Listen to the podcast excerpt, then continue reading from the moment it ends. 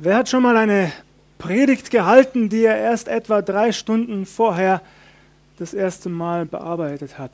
Hubert, da hast du Glück gehabt, ich nämlich noch nicht, aber ich bin überzeugt, Gott ist hier durch seinen Heiligen Geist und er wird das führen und lenken. Er wird mich auch leiten, weil er etwas zu sagen hat. Er lebt, unser Herr ist der Auferstandene und er wird sprechen, dessen bin ich überzeugt. Ich lese uns aus Jesaja 40, Jesaja Kapitel 40, die Verse 1 bis 11.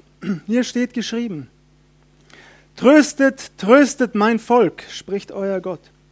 Redet mit Jerusalem freundlich und predigt ihr, dass ihre Knechtschaft ein Ende hat, dass ihre Schuld vergeben ist, denn sie hat die volle Strafe empfangen von der Hand des Herrn für alle ihre Sünden. Es ruft eine Stimme, in der Wüste bereitet dem Herrn den Weg macht in der Steppe eine ebene Bahn unserem Gott. Alle Täler sollen erhöht werden und alle Berge und Hügel sollen erniedrigt werden. Und was uneben ist, soll gerade, und was hügelig ist, soll eben werden. Denn die Herrlichkeit des Herrn soll offenbart werden, und alles Fleisch miteinander wird es sehen, denn des Herrn Mund hat's geredet.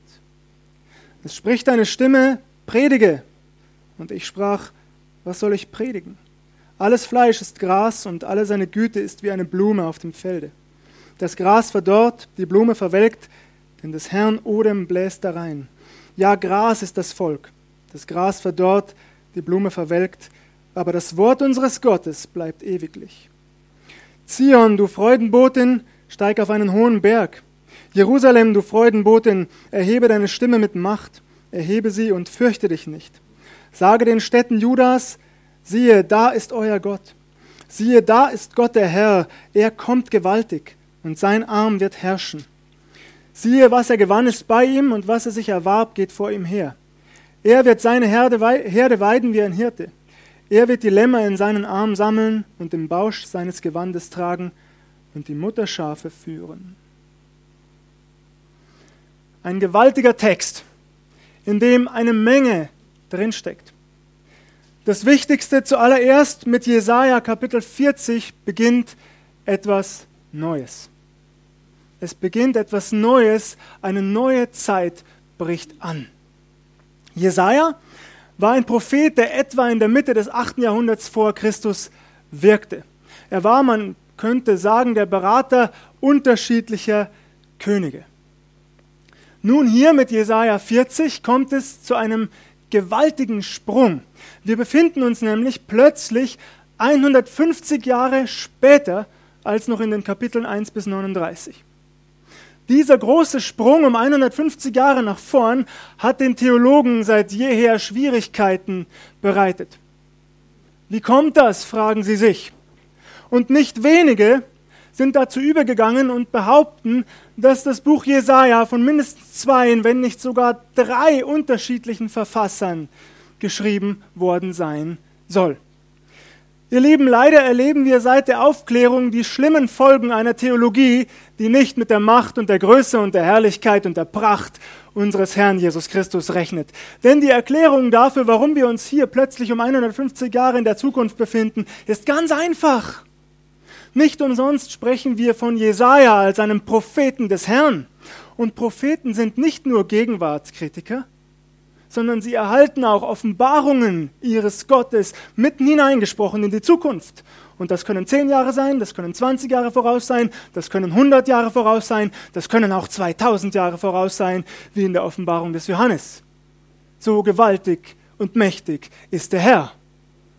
Also verabschieden wir uns von dem Gedanken, dass das Buch des Propheten Jesaja unterschiedliche Verfasser hat. Das hat es nicht. Das ist eine unsinnige theologische Annahme, die wir nicht glauben müssen. Jesaja erhält ein Wort der Prophetie hineingesprochen in welche Zeit? In die Zeit der babylonischen Gefangenschaft. 150 Jahre später, da gibt es keine, keine Könige mehr in Juda und Jerusalem. Die Stadt selbst ist verwüstet, das Land öde, das Volk weggeführt. Es lebt im Exil. Es fristet sein Dasein traurig im Exil. Glaube und Hoffnung scheinen vollkommen verloren zu sein. Doch eben genau in diese Zeit hinein spricht Gott ein Wort des Trostes und der Ermutigung. Es ist eben nicht zu Ende. Das ist also der konkrete Rahmen, in den hinein dieses Kapitel oder diese ersten elf Verse gesprochen werden. Und zugleich weist es noch weit darüber hinaus, nämlich man könnte sagen in die Advents- und Weihnachtszeit hinein auf unseren Herrn Jesus Christus. Darauf kommen wir noch. Wie gesagt, es ist ein gewaltiger Text, in dem so viel steckt, das bekommen wir nicht in eine halbe Stunde Predigt. Deswegen beschränke ich mich auf wenige, aber wesentliche Worte. Erstens, tröstet, tröstet. Hören wir noch einmal hin, die Verse 1 und 2. Tröstet, tröstet mein Volk, spricht euer Gott. Redet mit Jerusalem freundlich und predigt ihr, dass ihre Knechtschaft ein Ende hat, dass ihre Schuld vergeben ist, denn sie hat die volle Strafe empfangen von der Hand des Herrn für alle ihre Sünden. Das ist in der Tat wichtig und wesentlich für den Beginn einer neuen Zeit. Trost, Zuspruch, Ermutigung, nicht wahr? Jeder von uns braucht das. Habe ich recht? Jeder von uns war schon einmal in Zeiten, in denen es uns nicht gut ging, in denen wir Tränen vergossen haben. Und wie wertvoll ist ein Wort des Trostes mitten hineingesprochen in Situationen der Anfechtung. Jesaja sieht schon voraus, genauso wird es kommen. Es werden Menschen auftreten in der babylonischen Gefangenschaft, die das Volk Gottes trösten werden. Vielleicht tröstet sich auch das Volk gegenseitig. Interessant ist, beim Propheten Daniel in Kapitel 9 erfahren wir davon, dass Daniel, der auch in der babylonischen Gefangenschaft war, im Exil war, sich daran erinnert, was geschrieben steht beim Propheten Jeremia nämlich dass Jerusalem 70 Jahre lang wüst gelegen sein wird, gelassen wird, und dann wird das Volk zurückkehren aus dem Exil. Was für ein Wort des Trostes. Und das dürfen auch wir hören, ganz egal in welcher Situation du heute Morgen bist, in welcher ich heute Morgen bin, was uns belastet und beschwert. Gott will auch ein Wort des Trostes hineinsprechen in dein und mein Leben. Nun dürfen wir das aber bitte nicht verwechseln. Bei einem Wort des Trostes geht es nicht um Verdrängung. Es geht aber darum, dass wir etwas annehmen, annehmen können, um damit auch abschließen zu können. Um also die alte Zeit wirklich hinter uns lassen zu können. Ganz egal, wie sie war. Vielleicht hast du schöne Zeiten erlebt, wundervolle Jahre gehabt vielleicht aber auch nicht. Vielleicht leidest du unter den Fehlern deiner Vergangenheit, unter Zerbruch. Aber das Schöne ist, dieses Wort des Trostes, und das habt ihr im zweiten Vers gehört, beinhaltet auch die Vergebung. Die Schuld des Volkes ist vergeben, reingewaschen. Der Herr denkt nicht mehr daran, der Herr wird sein Volk zurückführen. Und das ist wichtig in diesem Zusammenhang auch für dich und mich. Du darfst Altes loslassen und zwar insbesondere dadurch, dass du es Jesus Christus abgibst. Denn er will auch dich aufrichten, indem er dein Leben neu macht durch seine Vergebung. Gott will also nicht, dass wir zu lange in der Vergangenheit leben, dass uns die Vergangenheit belastet. Er will, dass wir sie dorthin bringen, wo sie bereinigt werden kann und dann Neues entstehen darf durch die Kraft unseres Herrn Jesus Christus. Und das bedeutet auch, dass wir uns gegenseitig immer wieder trösten und vergeben. Und ich mache uns Mut. Denk einmal darüber nach, heute im Laufe des Tages, wo lebst du vielleicht in unvergebenen Beziehungen? Das kommt immer wieder vor, selbst in der Gemeinde Jesu. Das glauben wir vielleicht nicht, das ist aber so. Ich weiß es. Auch aus eigener Erfahrung, man kann unversöhnt mit Leben Menschen. Moment, mit Menschen leben, so rum. Jetzt stimmt's. Ihr hättet es vielleicht gar nicht vermerkt, gemerkt, mein Versprecher. Was ist los mit mir heute Morgen? Na gut, man kann unversöhnt mit Menschen leben. Und wo du das merkst, wo der Heilige Geist dir das heute Morgen, jetzt in diesem Moment aufs Herz legt, dann mache ich dir Mut, bereinige diese Situationen. Du bist nicht alleine auf diesem Weg. Jesus Christus geht mit dir. Und das hängt genau damit zusammen, dass er sich das für dich wünscht, dass du neu beginnst. Ohne Schuld und ohne die Last der Vergangenheit. Also, damit etwas Neues anbrechen kann, muss ich das Alte loslassen. Jesus Christus lädt dich und mich heute Morgen ein dazu. Interessant ist, Jesaja 40, Vers 1, da steht nicht, ich tröste, also nicht Gott tröstet offensichtlich, sondern es ist eine Aufforderung, tröstet.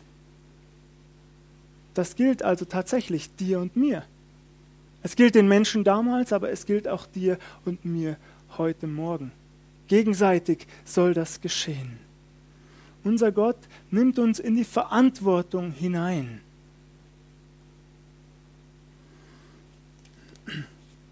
Noch etwas ist wesentlich. Wenn wir von Trost und Vergebung sprechen und von Neuanfang, dann dürfen wir auch etliche Rachegedanken, die wir vielleicht haben, in Gottes Hand geben. Denn in Gottes Wort steht, mein ist die Rache. Also, unsere Aufgabe ist nicht zu strafen, unsere Aufgabe ist nicht zu strafen, ist nicht zu verurteilen, auch wenn uns Menschen Unrecht getan haben. Auch das sagt Jesaja dem Volk hier. Im Grunde, das lese ich zwischen den Zeilen. Es ist nicht eure Aufgabe, über, die Babylonier nachzudenken, über das, was euch widerfahren ist, über all den Schmerz und all das Leid oder dafür Rache zu nehmen. Das überlasst Gott. Eure Aufgabe ist, jetzt neu zu beginnen mit einem Wort des Trostes und der Ermutigung. Ich denke, wir dürfen die Adventszeit zum Anlass nehmen, die Beginn der Adventszeit. Mit der Adventszeit beginnt ja auch etwas Neues. Ein neues Kirchenjahr bricht an und wir dürfen sie zum Anlass nehmen, uns zu fragen, wo kann ich ein Wort des Trostes hineinsprechen in das Leben eines Menschen, der es braucht, sodass er in die Lage versetzt wird, Altes loszulassen und Neues zu beginnen durch die Kraft Jesu. Wort Nummer zwei. Baut. Baut. Auch wieder ein Imperativ, eine Aufforderung. Straßen sollen gebaut oder zumindest die Wege geebnet werden, die Täler aufgefüllt. Ein interessantes Bild. Klingt nach Baustelle. Hier ist noch etwas zu tun. Und ich habe mich gefragt, wo ist dieses Bild vielleicht ein Bild für die Beziehung zwischen Gott und dir, zwischen Gott und mir? Wo ist unsere Beziehung zu Gott, zu Jesus Christus vielleicht eine Baustelle? Wo gibt es noch etwas zu tun? So dass auch wir dann einstimmen können in diesen Jubel. Am Ende heißt es ja, die Herrlichkeit Gottes wird sichtbar. Gott selbst, er kommt aber die Frage ist, was ist noch zu tun in der Baustelle unseres Lebens, dass Gott auch wirklich hineinkommt in meinen Alltag, so dass ich wieder neu seine Größe und seine Herrlichkeit erkenne, sehe, davon reden kann, sie spiegeln kann. Und ich lade uns ein, dass wir auch darüber nachdenken in dieser Adventszeit, was berührt mich oder anders formuliert, wo werde ich besonders berührt von Gott? In welchen Momenten? Wann sind die Türen sozusagen besonders offen? Wann sind die Wege eben, sodass Gott mitten hineinkommen kann in mein Leben? Und diese Situationen dann auch zu verstärken. Daran ganz bewusst zu arbeiten, dass das nicht nur Momentaufnahmen bleiben, sondern dass diese Baustellen in unserem Leben sozusagen fertig werden und unser Leben vollkommen, vollständig durchdrungen ist von der Herrlichkeit und Größe Gottes. Es gibt ja unterschiedliche Wege, auf denen Gott Menschen begegnen kann. Ich weiß, das sehen manche kritisch, aber es stimmt, glaube ich, trotzdem. Der eine wird besonders von Gott angesprochen, wenn er sich in der Natur bewegt. Durch die Schöpfung unseres Herrn Jesus Christus, durch diese gewaltige Tat. Ein anderer wird besonders berührt, wenn er intensiv in der Bibel liest.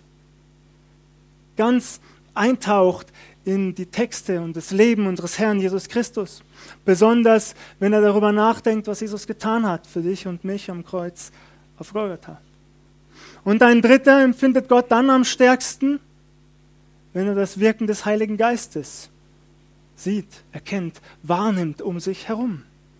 Wie ist das bei dir und mir? Das dürfen wir uns fragen.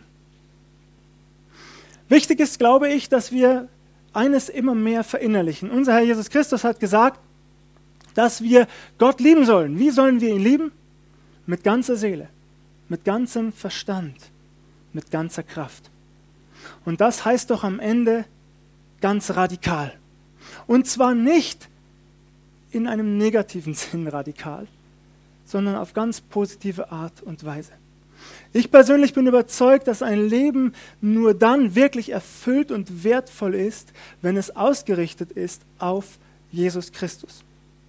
Und wenn wir alles tun, was in unserer Macht steht, dass Gott größer und größer wird in uns und so durch uns auch sichtbar für all die anderen Menschen, mit denen wir zu tun haben, dass Gott auch ihnen begegnen kann. Also, denke auch darüber einmal nach, wenn du das möchtest. Wo begegnet Gott dir am intensivsten? Beim Spaziergang, an der frischen Luft, wenn du Lobpreislieder singst, wenn du ausgelassen tanzt. Auch das gibt es ja, ich weiß nicht, kennt ihr das? Da gab es früher mal solche Bewegungen mit Tüchern auch in der Gemeinde. Ich habe das immer kritisch gesehen, aber vielleicht ist das ein Ausdruck, wo du merkst, das ist etwas für dich. Hier spürst du Gott am intensivsten. Das dürfen wir herausfinden. Wo und wie wird Gott sichtbar in deinem und meinem Leben? Gott will hineinkommen. Das ist klar. Das wird auch ganz klar in Jesaja 40. Deswegen wird es klar gesagt: ebnet den Weg, füllt die Täler auf, tragt die Hügel ab. Es soll kein Hindernis mehr sein, damit Gott ankommen kann im Leben der Menschen. Und dann ein drittes Wort. Seht. Seht.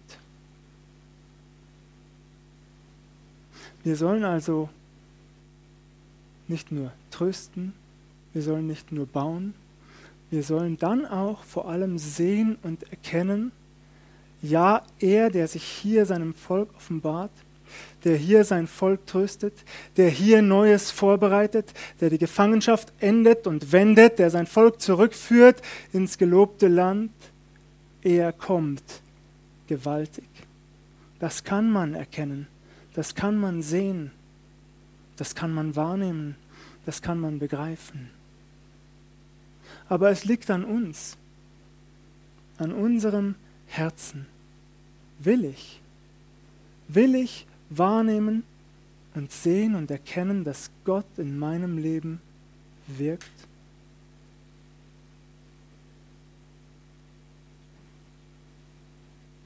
Manche Menschen erleben das Handeln Gottes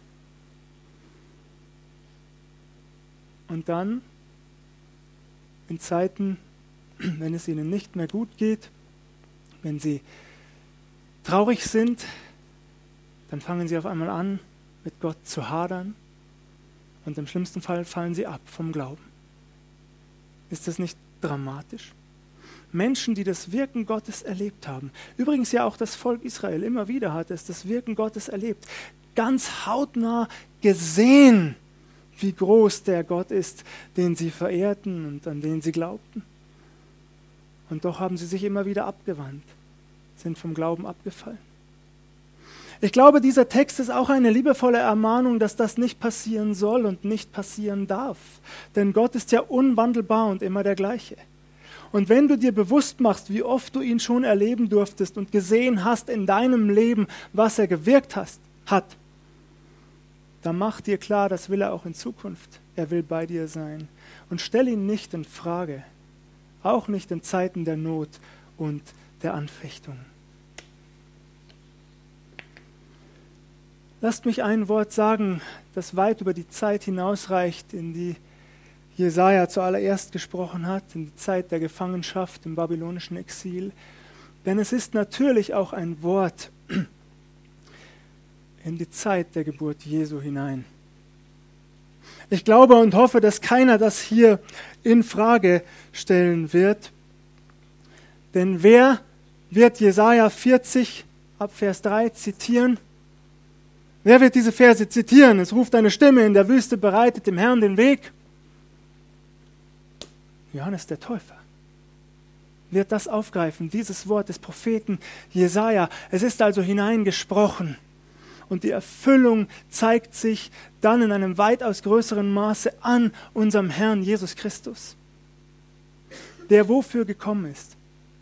Der gekommen ist, um unsere Gefangenschaft zu wenden, um uns zu erlösen aus der Schuld und der Sünde und aus all der Verzweiflung und der Depression heraus, die aufgrund von Fehlern und Schuld in unserem Leben durchaus auch entstehen kann. Aber Jesus Christus ist gekommen, um das zu wenden. Glaubst du das? Ihr Lieben, ich habe das schon das ein oder andere Mal so formuliert und ich werde nicht müde, es wieder so zu formulieren, weil ich es von ganzem Herzen glaube. Ich glaube, dass das die Wahrheit ist, dass Jesus Christus die Lösung für alle Probleme der Welt ist. Und ich weiß, und ich vermute, auch hier sitzt der ein oder andere, der das so ein wenig hinterfragt, dem es schwerfällt, das zu glauben. Ich habe etliche in meinem Freundeskreis, die das nicht glauben können, aber ich glaube es von ganzem Herzen. Ich glaube, dass Jesus Christus die Lösung für alle Probleme dieser Welt ist. Ob diese Lösung unserer Probleme immer so aussieht, wie wir das erwarten, wie wir uns das erhoffen, wie wir uns das wünschen, das weiß ich nicht, das steht auf einem anderen Blatt. Aber Fakt ist, ein Leben mit Jesus Christus ist niemals umsonst ein Leben mit Jesus Christus ist niemals hoffnungslos. Und ein Leben mit Jesus Christus ist jedenfalls immer erfüllt. Und ich lade dich ein, dass du das erlebst, ganz besonders intensiv in der Adventszeit, die jetzt begonnen hat, wo wir uns darauf vorbereiten, auf genau das, dass Gott Mensch wird, dass seine Verheißungen und seine Zusagen und Versprechen wahr geworden sind, ganz persönlich für dich und mich. Gelobt sei unser Herr Jesus Christus dafür. Amen.